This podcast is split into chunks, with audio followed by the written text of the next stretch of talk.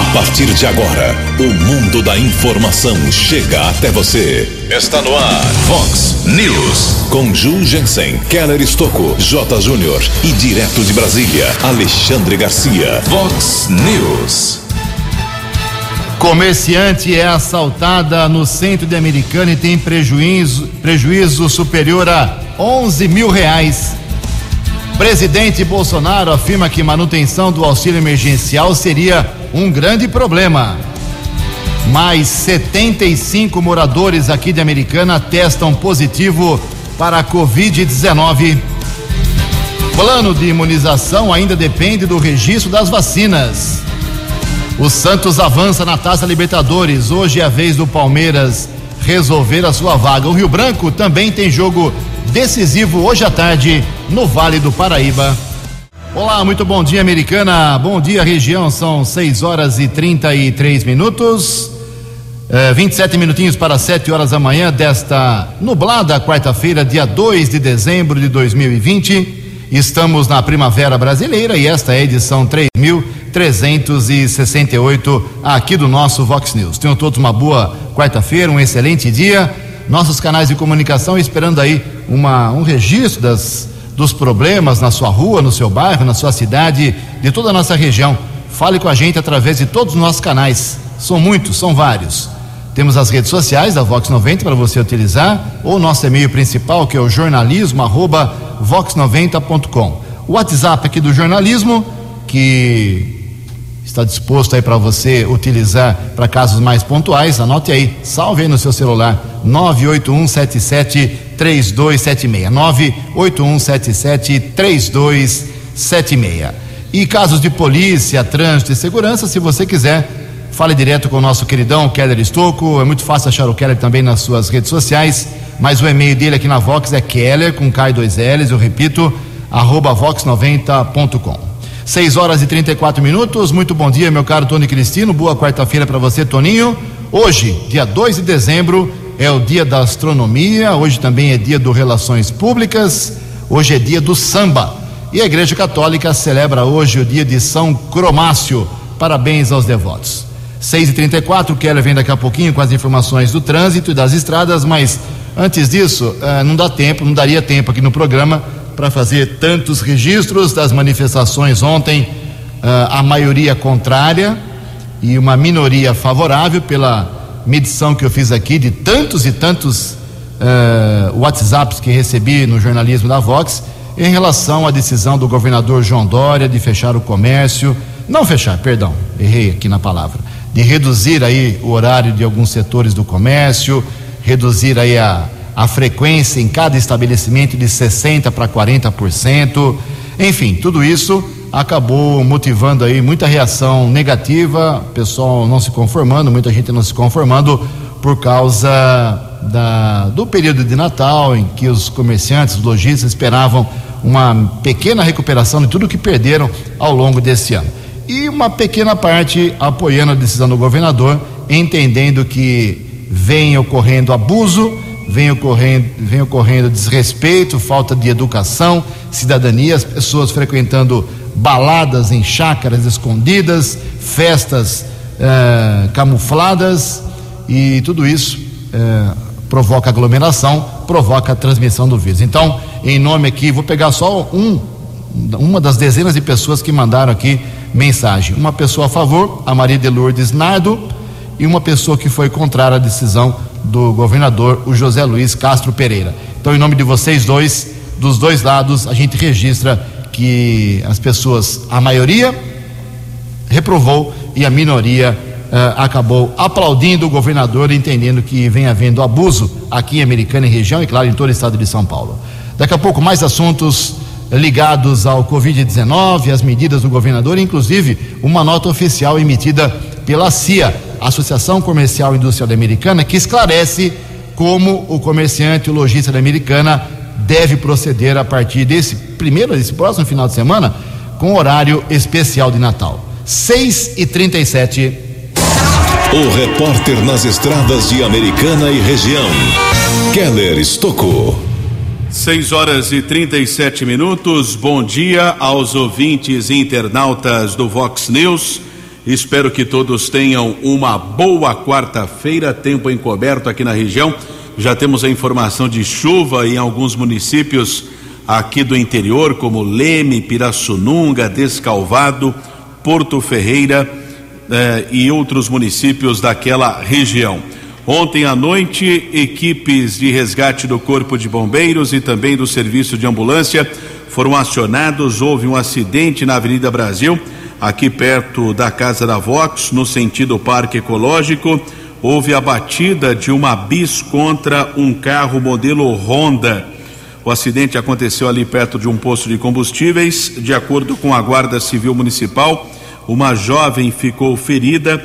Ela foi encaminhada é, para o Hospital Unimed da Avenida Brasil. Pelo que consta, o caso não foi grave, apesar que muita gente fazendo caminhada, muitas pessoas passando pela Avenida Brasil ficaram assustadas com a movimentação de ambulância, corpo de bombeiros e também guarda civil municipal. O caso foi comunicado na Polícia Civil aqui de Americana.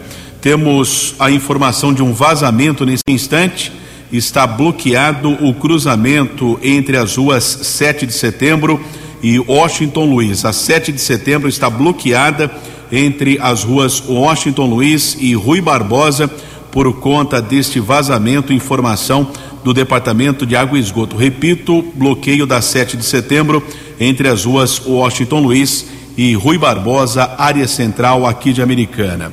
Ontem à tarde houve um acidente na rodovia Doutor Cássio de Freitas Levi, a estrada que liga Limeira a Cordeirópolis. De acordo com a Polícia Militar Rodoviária, um condutor de um Fiesta fez a conversão irregular na rodovia e bateu contra uma EcoSport. Na sequência, a EcoSport capotou. O veículo EcoSport era conduzido pelo vereador Sérgio Baltazar do Partido dos Trabalhadores de Cordeirópolis. Ele e o outro condutor não ficaram feridos, os bombeiros foram acionados, mas nenhum dos motoristas ficou ferido, apesar do susto, né, do capotamento desse veículo. Nenhum motorista teve ferimentos.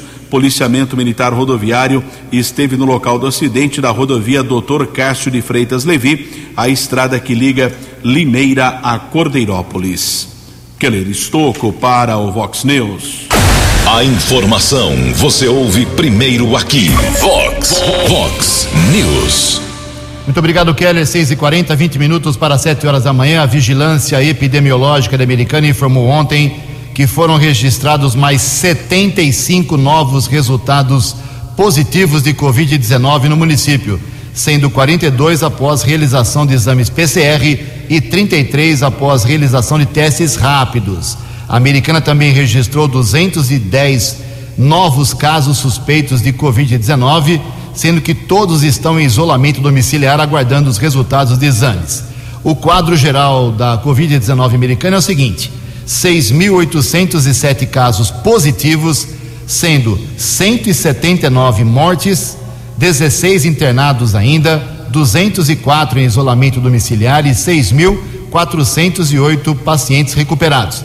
234 casos suspeitos em Americana aguardam resultados de exames, sendo dois óbitos, 19 internados em hospitais e 213 em isolamento domiciliar. Além disso, a Americana contabiliza agora 11.068 casos que eram considerados suspeitos, mas que foram descartados, felizmente, pelo resultado de exame negativo. A ocupação de leitos destinados exclusivamente para pacientes suspeitos ou confirmados de Covid-19 em hospitais americanos é a seguinte: 37% em, com respiradores, de 56 leitos do total, 21 estão ocupados, e de 35% sem respiradores, de 71 leitos no total, 25 estão ocupados. Esse percentual leva em consideração todos os leitos do município, tanto do Hospital Municipal Valdemar Tebaldi quanto dos hospitais particulares. Hospital São Francisco, Unimed, São Lucas Saúde e assim por diante. A ocupação de leitos apenas no HM, no Hospital Municipal, é a seguinte: 41% com respiradores, de 17 no total, 7 estão ocupados, e 50% sem respiradores, de 18 no total, 9 estão ocupados. Atualizando aqui os números do Covid-19 na microrregião, felizmente ontem nenhuma morte foi confirmada. Então a americana continua com 179 óbitos, Nova Odessa com 50, Santa Bárbara do Oeste com 200. No total, 429 pessoas nessas três cidades morreram desde 23 de março até ontem. Lamentavelmente. 18 minutos para 7 horas. No Vox News, as informações do esporte com J. Júnior. Ontem à noite, pela Libertadores da América, duas equipes brasileiras eliminadas. O Flamengo nos pênaltis caiu, o Racing classificado. E o Atlético Paranaense perdeu para o River Plate na Argentina. O Furacão também está fora. O Santos continua. O Santos perdeu o jogo na Vila para a LDU, mas em razão do resultado lá no Equador, o Peixe está classificado e deve pegar o Grêmio agora nas quartas de final. Hoje o Palmeiras pega o Delfim em São Paulo e teremos Inter e Boca Juniors. O Bahia passou para as quartas de final da Sul-Americana, eliminando União Santa Fé da Colômbia ontem à noite. Hoje, pelo Brasileirão, Fortaleza e Corinthians, pela rodada 24. E hoje, o Rio Branco em campo em São José dos Campos, 5 da tarde. Tarefa difícil, hein? Vai precisar ganhar do São José por dois gols para chegar às semifinais. Um abraço, até amanhã. Vox News. Até amanhã, meu caro Jota, mais esporte hoje, 5 para meio-dia, no programa 10 pontos. São 6 horas e 44 minutos, 16 minutos para 7 horas da manhã. Alguns especialistas acreditam que as urnas, domingo passado, deram um recado negativo ao presidente Jair Bolsonaro. As informações com o jornalista Norberto Notari.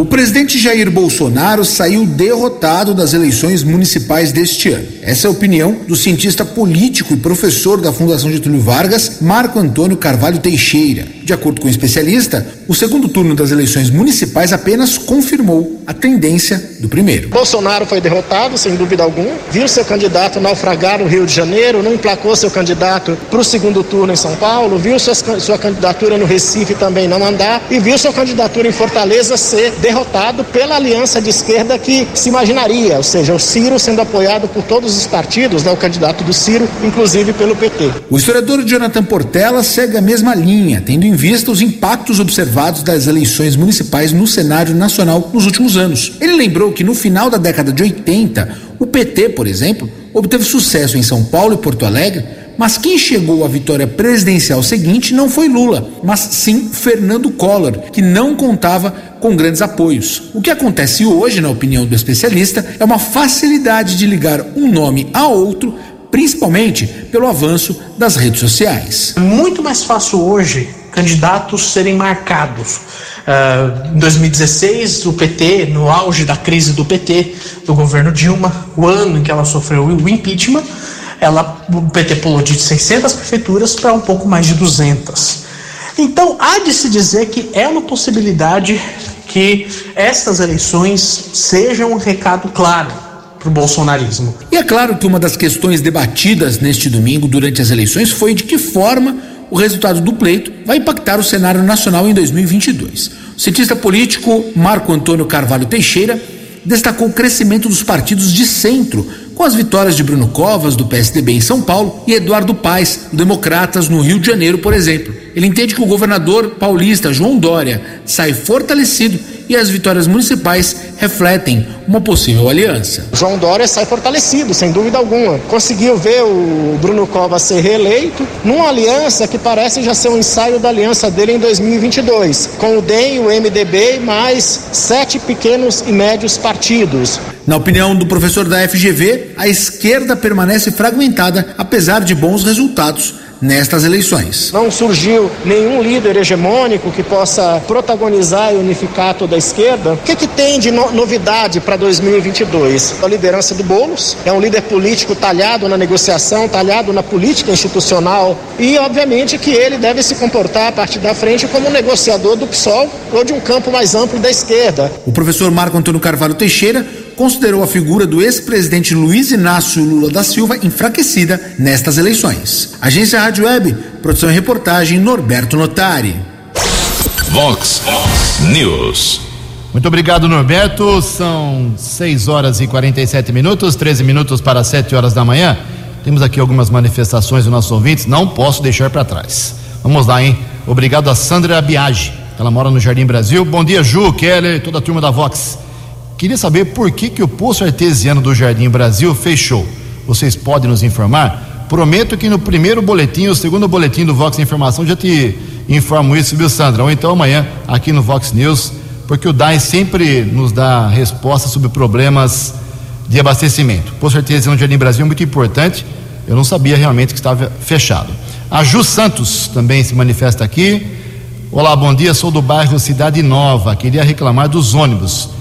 Tiraram o ônibus da linha São Joaquim no período da tarde via Campos Sales. Será que no ônibus não tem corona? Agora ele vem totalmente lotado. Uh, o pessoal quer fazer greve, não ir de ônibus, ir de carro para trabalhar. Estamos com esse problema peço uma divulgação, já está feita a divulgação, minha cara Ju Santos, lá do São Joaquim. É, é Santa Bárbara, né, que faz aí a, a Via Campos Sales aqui para Americana. Obrigado pela sua manifestação. Em Americana são 6 e 48 No Vox News, Alexandre Garcia. Bom dia, ouvintes do Vox News. Essa história do ex-juiz, ex-ministro da Justiça, Sérgio Moro, ter aceitado ser sócio e diretor de uma empresa americana de consultoria que tem eh, como clientes ou como pacientes a Odebrecht e a OAS para recuperá-las, é uma coisa que me deixa boquiaberto. Eu aprendi com meu avô que se a gente está envolvido em alguma coisa, a gente eh, se declara impedido. Mas afinal teve até um, um ex-presidente supremo, né, que já foi advogado do PT, julgava ações envolvendo o PT, envolvendo Lula, né, que, que já foi chefe dele, né, mas, e, e não se declarou impedido. O juiz Sérgio Moro poderia dizer assim: puxa, é, eu fiquei sabendo de muitas informações confidenciais, graças à investigação da Polícia Federal e do Ministério Público, nos autos dos processos da Lava Jato sobre a Odebrecht e a OAS. E agora eu vou entrar nisso? Ah, mas ele não vai administrar pessoalmente. Não, mas ele é o chefão. e tá, né? Simplesmente é, é muito esquisito. E tem mais aquela história da mulher de César, né? A mulher de César é honesta, tudo bem. Mas ela também tem que parecer honesta, não permitindo que se levante sobre ela qualquer suspeita. De Brasília para o Vox News, Alexandre Garcia. Previsão do tempo e temperatura. Vox News. A previsão do tempo do CEPAGRE para ontem não vingou aqui para a região americana, que previa, o Instituto previa chuva forte e isso não acabou não acontecendo.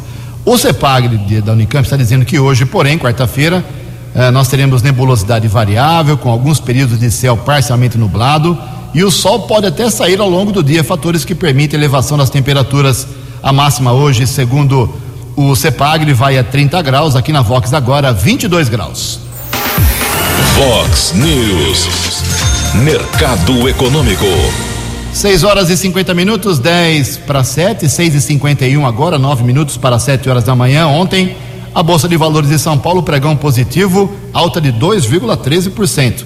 O euro caiu a R$ 6,297, o dólar comercial também recuou 2,21%, fechou cotado ontem a R$ 5,228 e o dólar turismo vale hoje R$ 5,38.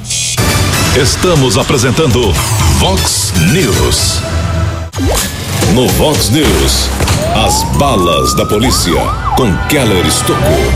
Oito minutos para sete horas. Ontem à tarde, por volta das 13 horas e 15 minutos, houve um assalto em frente à Associação Comercial Industrial de Americana. Inclusive, foram divulgadas algumas imagens em aplicativos de celular, em rede social. Essas imagens mostram uma mulher de 51 anos sendo abordada. Dois homens chegaram numa moto, o acompanhante desceu rapidamente, provavelmente armado.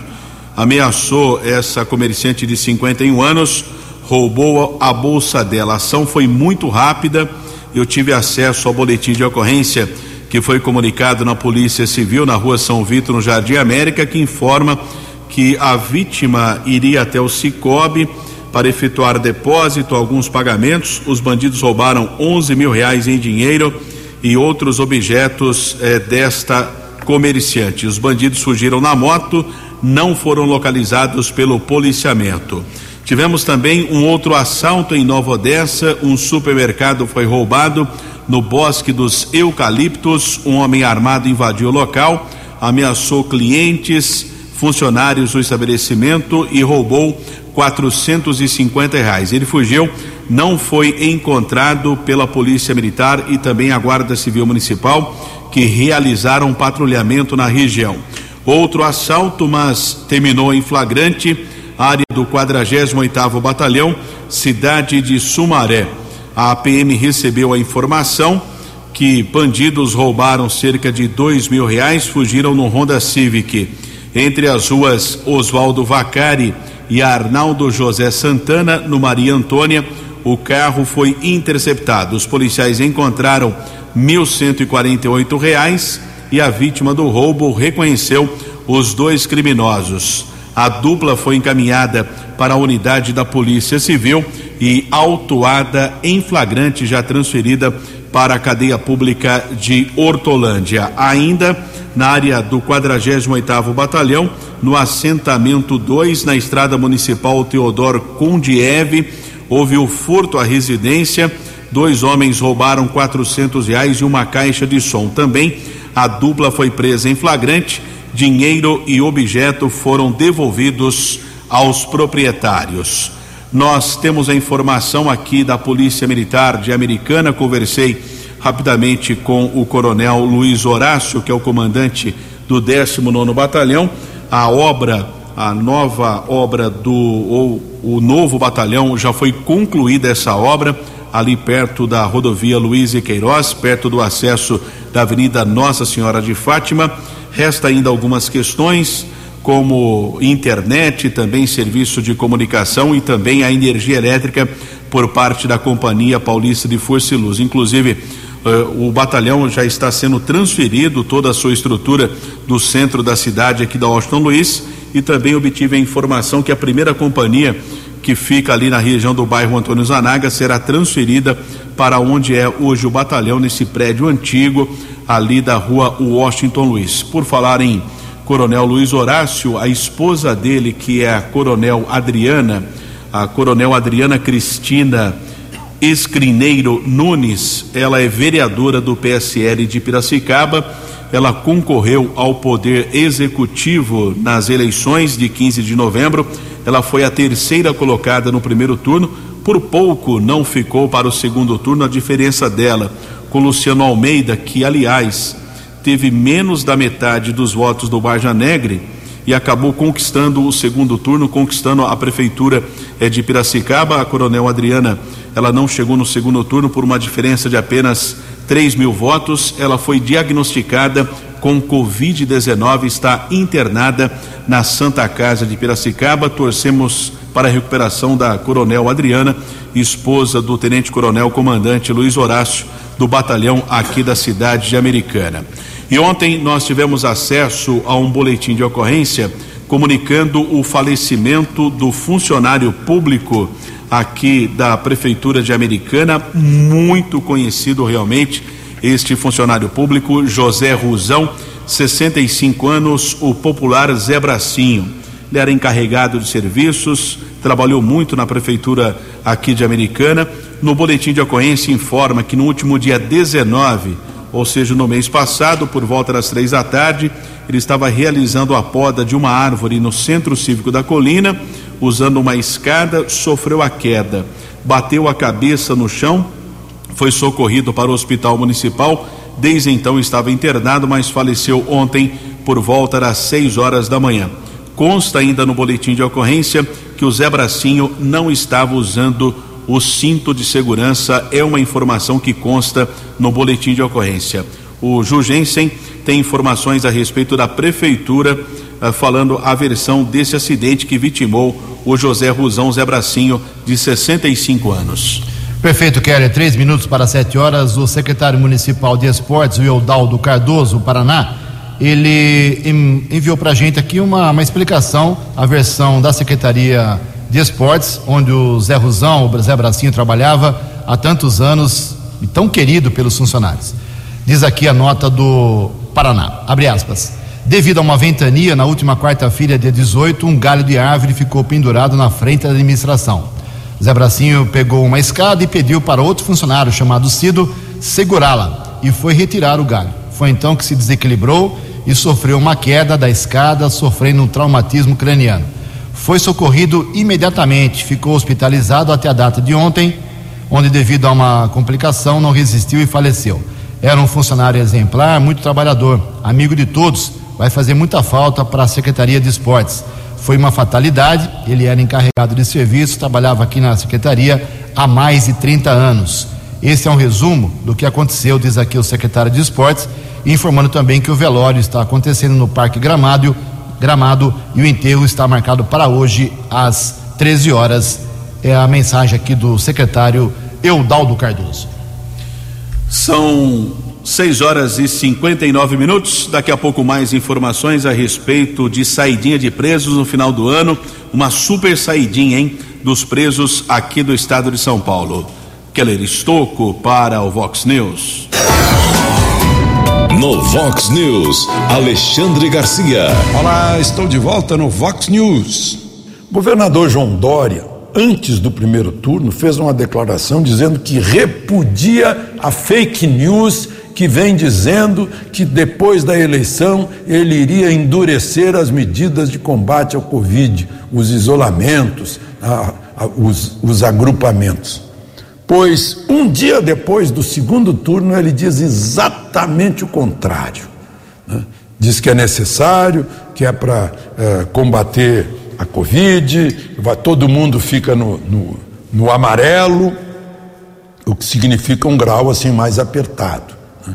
Eu vejo a diferença que agora ele falou de máscara. E antes do primeiro turno ele estava sem máscara. Então, antes do primeiro turno, eu tenho certeza que é Dória. Agora pode ser o alter ego dele, pode ser outra pessoa, pode ser uma segunda personalidade dele, né? uh, porque lá atrás ele disse: Isso é fake news. Né? Uh, talvez ele tenha dito: Isto é fake news e não isso é fake news. Né? Então é diferente. Ele estava fazendo a fake news de combate à fake news. Talvez ele seja uh, um adepto da homeopatia, né? Similia similibus curantur, né? A gente bota o igual com o igual para se anular. Pode ser isso. O fato é que é mais uma anulação para ele, a ponto de o prefeito reeleito Bruno Covas estar conversando com, com tucanos e tucanos saem de lá dizendo: olha, o Bruno Covas se elegeu sozinho, a despeito de Dória, que foi um peso na candidatura dele, porque Dória tem muita rejeição. Agora tem mais ainda. De Brasília para o Vox News, Alexandre Garcia. Vox. Vox News. 12 anos. Obrigado, Alexandre. Sete horas e um minuto. O governo do Reino Unido é o primeiro no Ocidente a autorizar uma vacinação contra a Covid-19.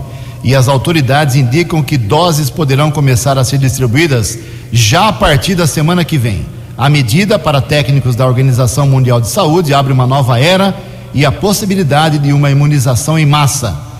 Uh, hoje, quarta-feira, a agência reguladora britânica aprovou já, lá são seis horas à frente praticamente, em alguns pontos da Inglaterra, eh, já aprovou o uso da vacina desenvolvida pela Pfizer. Hospitais e profissionais de saúde deverão ser os primeiros a se beneficiarem da imunização e Londres indica que reservou 40 milhões de doses que começarão começarão a desembarcar das fábricas da empresa na Bélgica. No total, o Reino Unido fechou acordos com diferentes empresas para garantir um abastecimento de vacinas suficientes para duas vezes a sua população. Que bela informação, que informação positiva. Tomara que isso se repita de forma positiva por todo o planeta. Sete horas e dois minutos e o tão esperado plano de imunização aqui no Brasil contra a Covid-19 depende ainda do registro das vacinas. Os detalhes com Yuri Hudson. Um plano nacional de imunização contra a Covid-19 só deve ficar pronto e ser apresentado quando houver uma vacina registrada na Anvisa. Essa é a posição do Ministério da Saúde, segundo o secretário de Vigilância em Saúde da pasta Arnaldo Medeiros. Nesta terça-feira, ele participou de um evento sobre ações de combate à AIDS, mas o tema Covid voltou à pauta. O secretário foi questionado sobre um plano de imunização, já que alguns estados e municípios começaram a desenhar um plano próprio. De acordo com Medeiros, já há um grupo técnico trabalhando e é possível que algo prévio seja apresentado. Mas, segundo ele, o plano depende da aprovação de uma vacina com eficácia comprovada e com chancela da Anvisa. Ele só definitivamente ficará pronto, fechado, quando tivermos uma vacina ou mais de uma vacina que esteja registrada na Anvisa e que essa, pelo óbvio, para ser registrada na Anvisa, ela precisa mostrar os seus dados de segurança e de eficácia para a população. O secretário também foi questionado sobre os testes da Covid que podem vencer ainda neste ano e no início do próximo. Arnaldo Medeiros preferiu não responder sobre o tema. Mas o chefe dele, ministro da Saúde, Eduardo Pazuello, deverá prestar explicações sobre este assunto. Nesta quarta, Pazuello participa de audiência pública na comissão mista sobre a Covid-19 no Congresso Nacional. Segundo o senador Esperidião Amin do Podemos, é preciso cobrar estratégia do governo para otimizar a aplicação dos testes. Vencíveis, com validade até janeiro, fevereiro, ainda dá para resolver, dá para distribuir. Nós estamos tendo, se não uma segunda onda, pelo menos uma recaída. Apesar de não haver um desenho sobre o programa de imunização, e mesmo com testes próximo a atingirem a validade, o Brasil é um dos maiores cases quando se trata de plano de imunização com vacinas. De acordo com o Ministério da Saúde, são mais de 34 mil salas de vacinação fixas e quase 50 mil em épocas de campanha. Agência Rádio Web, de Brasília, Yuri Hudson. O jornalismo levado a sério. Vox News. Obrigado, Yuri. Sete horas e quatro minutos. A última campanha de vacinação gratuita no Brasil contra a poliomielite, só 54% do pessoal foi levar as crianças. Né? Vamos ver se agora levam para a Covid quando funcionar a vacina. E olha só, depois que o Yuri Hudson mandou essa matéria para a gente ontem, uh, o Ministério da Saúde divulgou os primeiros pontos da estratégia preliminar. Isso pode mudar, é claro, para a vacinação da população em massa contra a Covid-19. Na primeira fase seria assim: primeira fase trabalhadores da saúde, população idosa a partir de 75 anos de idade, pessoas com 60 anos ou mais que vivem em instituições de longa permanência, como asilos e entidades psiquiátricas e população indígena. Na segunda fase, pessoas de 60 a 74 anos. Na terceira fase, pessoas com comorbidades, que são aquelas doenças paralelas, diabetes, eh, obesidade, cardiopatia e tudo mais. Terceira fase, para essas pessoas com comorbidades que apresentam maior chance para agravamento da doença. Repito, como portadores de doenças renais, crônicas e cardiovasculares. E na quarta fase, professores, forças de segurança e salvamento, funcionários do sistema prisional e população privada de liberdade. Ou seja, eu, Tony e o Keller vão ficar para setembro de 2029, né, pelo jeito. Mas isso aqui pode mudar uh, as quatro primeiras fases. Por enquanto, é uma programação preliminar como disse Yuri Hudson, a vacina que vai ser aplicada, ou as vacinas que serão liberadas no Brasil, dependem de aprovação da Anvisa. São sete horas e seis minutos. No Vox News, as balas da polícia com Keller Estocou.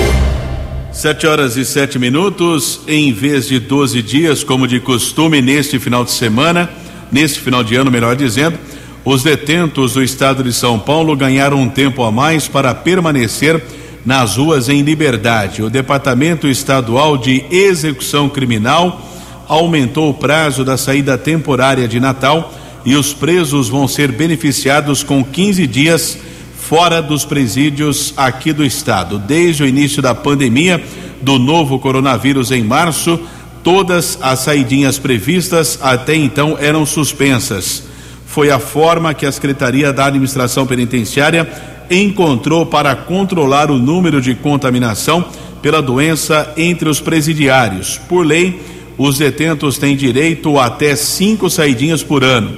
O benefício vale para quem já cumpriu um sexto da pena e reincidentes que tenham cumprido um quarto com bom comportamento. Neste ano, os presos deixaram os presídios no dia 22 de dezembro, já a partir eh, das 6 horas. Então, eles deixam os presídios a partir do dia 22 de dezembro, às 6 horas, e só precisam se apresentar novamente no dia 5 de janeiro, até por volta das 6 da tarde. Quem descumprir estas determinações passam a ser considerados automaticamente foragidos da justiça. Em dezembro de 2019, período da última saidinha, cerca de 30 mil presos deixaram os presídios, entre eles criminosos como Ana Carolina Jatobá, que foi que era a madraça da Isabela Nardoni, e também a Suzane von Richthofen, que ela foi presa por planejar o assassinato dos próprios pais. Uma outra questão também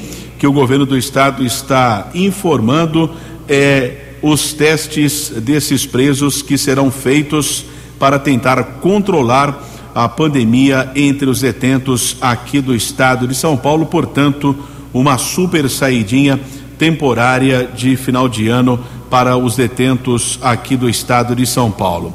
Temos a informação de um furto de carro, aliás, foram dois ontem à noite na região do Jardim São José, aqui na cidade americana, na rua Hugo Beraldo, um Fiesta ano 2009. Na região do Nossa Senhora do Carmo, na rua São Gonçalo, também foi furtado um Onix ano 2013. Houve também o furto em uma casa desocupada, vários materiais foram furtados na Rua das Embuias, no bairro Cidade Jardim. Nenhum suspeito foi localizado pelo policiamento. E houve a apreensão ontem em uma ação da Guarda Civil Municipal de Santa Bárbara, através do Canil, inspetor Cainelli e patrulheiro Guerreiro. Um adolescente foi abordado no primeiro instante foram apreendidos R$ reais. Depois, com auxílio da cachorra Tandera, foram localizados mais sete pinos com cocaína. O infrator foi encaminhado para a unidade do segundo distrito e liberado para a sua responsável. A ocorrência que foi registrada na região do Parque Zabane, entre as ruas Ângelo Sans e Augusto Escomparim. Keller Estocco para o Vox News. Vox News. Obrigado, Kelão. 7 horas e 10 minutos. Como eu disse no começo do programa, a CIA, a Associação Comercial e Industrial Americana, emitiu uma nota oficial para dar uma norteada aí nos lojistas, comerciantes que ficaram um pouco confusos depois que o governador João Dória, na segunda-feira, começo da tarde, anunciou a volta aqui na nossa região também para a fase amarela. Então isso afeta uh, o comércio, claro mas não tão de forma contundente. Não vai fechar comércio nenhum para o Natal. Então a nota da CIA, ela é, é inclusive abre uma margem para que você, comerciante, entre em contato com a CIA, se tiver mais dúvidas ainda, e converse com eles para que eles possam te orientar. Mas a nota diz o seguinte, eu acho que ela é bem explicativa. Abre aspas. A CIA, Associação Comercial Industrial Americana, comunica que, em função da regressão de todo o Estado para a fase amarela do Plano São Paulo e a consequente redução do tempo máximo de funcionamento dos estabelecimentos comerciais, está dialogando com os lojistas, comerciantes e o setor público, visando adequar-se à nova realidade sem ferir o que determina a lei. A entidade ressalta ainda que a nova classificação não afeta o horário estendido previsto para os sábados e nem a abertura aos domingos de dezembro para o Natal pois a carga horária nessas datas respeita os limites desta fase do Plano São Paulo. Fecha aspas, é a nota da Associação Comercial e Industrial Americana, ok? Então, diminuir um pouquinho o pessoal na sua loja, eh, respeitar aí 10 horas máximas por dia de funcionamento, álcool em gel e vamos vender para o Natal, vamos vender porque realmente os comerciantes estão precisando desta reação. São 7 horas e 12 minutos o presidente Jair Bolsonaro admite que manter o auxílio emergencial para milhões de brasileiros, como vem ocorrendo em toda essa pandemia, seria, entre aspas, o caminho para o insucesso. Informações, mais uma vez, com Yuri Hudson. O presidente Jair Bolsonaro sinalizou nesta terça-feira que o governo não pretende estender o pagamento do auxílio emergencial. O valor de 600, reduzido para 300 reais, foi um aporte da União para mitigar os impactos econômicos da pandemia da Covid-19 na população de menor renda. Em um discurso em Foz do Iguaçu, durante a visita a obras da Ponte da Integração que liga Brasil ao Paraguai, Bolsonaro ponderou que perpetuar benefícios seria um caminho para o insucesso. Nada mais dignifica o homem do que trabalho, marido. É o que nós precisamos. Nós temos internamente os nossos problemas. Ajudamos o povo do Brasil com alguns projetos por ocasião da pandemia. Você fez o mesmo aqui no Paraguai, aqui do lado. Alguns querem perpetuar tais benefícios. Ninguém vive dessa forma. É o caminho certo para o sucesso. E temos que ter a coragem de tomar decisões, Ratinho. Mas, Marito, pior que uma decisão, até mesmo mal tomada, é uma indecisão. Nós temos que decidir. O governo federal é pressionado para estender pelos primeiros meses de 2021 o pagamento do auxílio emergencial, dado aos mais vulneráveis. Mas o custo fiscal do programa é alto. Só até o fim deste ano serão gastos mais de 320 bilhões de reais com o auxílio, o equivalente a seis vezes o custo do Bolsa Família por ano, maior programa assistencial do país. O governo chegou a cogitar a criação de um programa, o Renda Brasil ou Renda Cidadã, para ser um processo de transição do auxílio emergencial e também um substituto do Bolsa Família. No entanto, até agora, a União não apontou uma fonte de financiamento para o programa a possibilidade de um novo imposto, como uma espécie de CPMF digital, proposta do ministro Paulo Guedes, foi rechaçada pelo presidente da República. Ok, obrigado ao Yuri Hudson, são 7h14. Para encerrar o Vox News, dizer que o prefeito eleito de Americana, Chico Sardelli, já disse aqui domingo à noite, repito aqui, que só depois do dia 15 de dezembro é que ele começa a divulgar aí os, alguns nomes da sua equipe. São 15 secretarias a pressão é forte, hein? A pressão é forte, principalmente de vereadores não eleitos que apoiaram Chico Sardelli, querendo uma vaga, um carguinho na sua administração. Eu acho que o Chico não vai começar errando, uh, agindo dessa maneira. Em todo caso, ele vem se reunindo com deputados, hein? Já só nessa semana, semana passada, foram reuniões com três deputados. O Chico sabe que sem a ajuda deles, com emendas parlamentares, a americana não vai conseguir respirar direito. 7 horas e 15 minutos. Você acompanhou hoje no Vox News. Comerciante é assaltada no centro de Americana e perde 11 mil reais. Bolsonaro afirma que manutenção do auxílio emergencial seria um problema. Mais 75 moradores de Americana testam positivo para a Covid-19. Plano de imunização ainda depende do registro das vacinas. Santos avança na Libertadores. Hoje é a vez do Palmeiras decidir a sua vaga. Você ficou por dentro das informações de Americana, da região, do Brasil e do mundo. O Vox News volta amanhã.